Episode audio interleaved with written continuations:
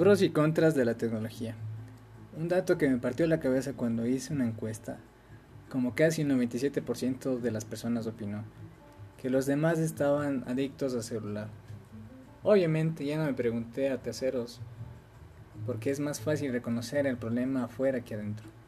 Pero aún así, el 75% reconocía su propio problema de adicción. Diría que eso me generó una incertidumbre grande. Y mi idea terminó de llegar cuando vi todo este problema que estamos teniendo de un uso poco controlado de la tecnología. No es casualidad, es producto de diseños de un grupo de gente que entendió el funcionamiento de nuestro cerebro mucho mejor de lo que la mayoría de nosotros entendemos. Y están usando nuestras vulnerabilidades en nuestra contra. De algún modo el culpable es uno de los temas que a mí me apasiona, que son los signos cognitivos y una cuestión más que de alguna manera pasa de simios a humanos.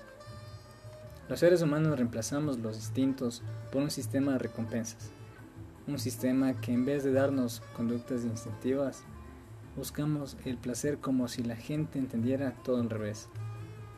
Que entendemos que las tortas de chocolate son ricas porque son dulces y en realidad son dulces porque son ricas, pero ricas en el sentido de ricas en nutrientes que nuestro cuerpo necesita y nuestro cerebro inventó la dulzura.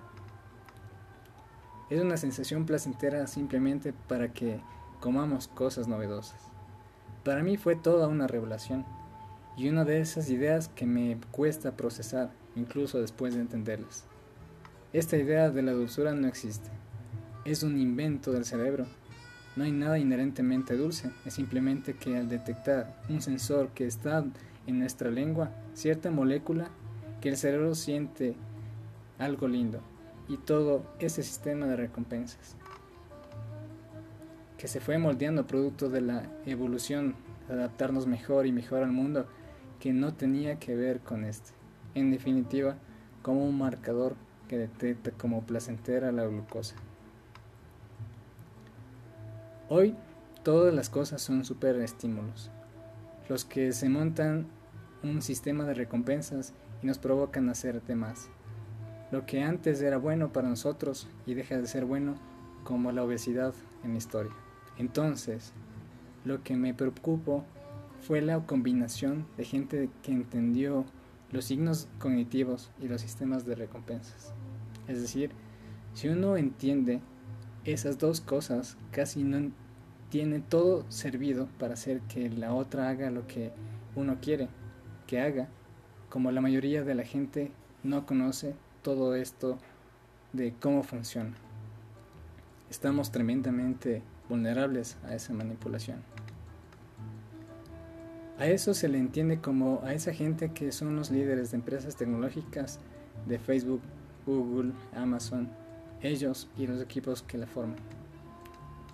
Obviamente no deben ser el único lugar, pero hay uno que para mí es como el emblema de todo esto que lo descubrí hace un tiempo en la Universidad de Stanford, un laboratorio que fue llamado la tecnología persuasiva, cuya meta implícita es entender cómo se puede usar la tecnología desde aplicaciones móviles hasta páginas web para modificar lo que las personas piensan y lo que las personas hacen máquinas diseñadas para alterar lo que los humanos piensan y hacen. Pero no te preocupes porque esto se puede usar para el bien. ¿Manipular para qué? El objetivo de las compañías no es convertirnos en un ejército de zombies. Que salga a comer cerebros. Es mucho más básico y tonto que es quedarse con nuestra plata. Hacernos gastar dinero. O por lo menos un poco más perverso, que es darles nuestro tiempo y nuestra atención, que ellos pueden convertir en dinero.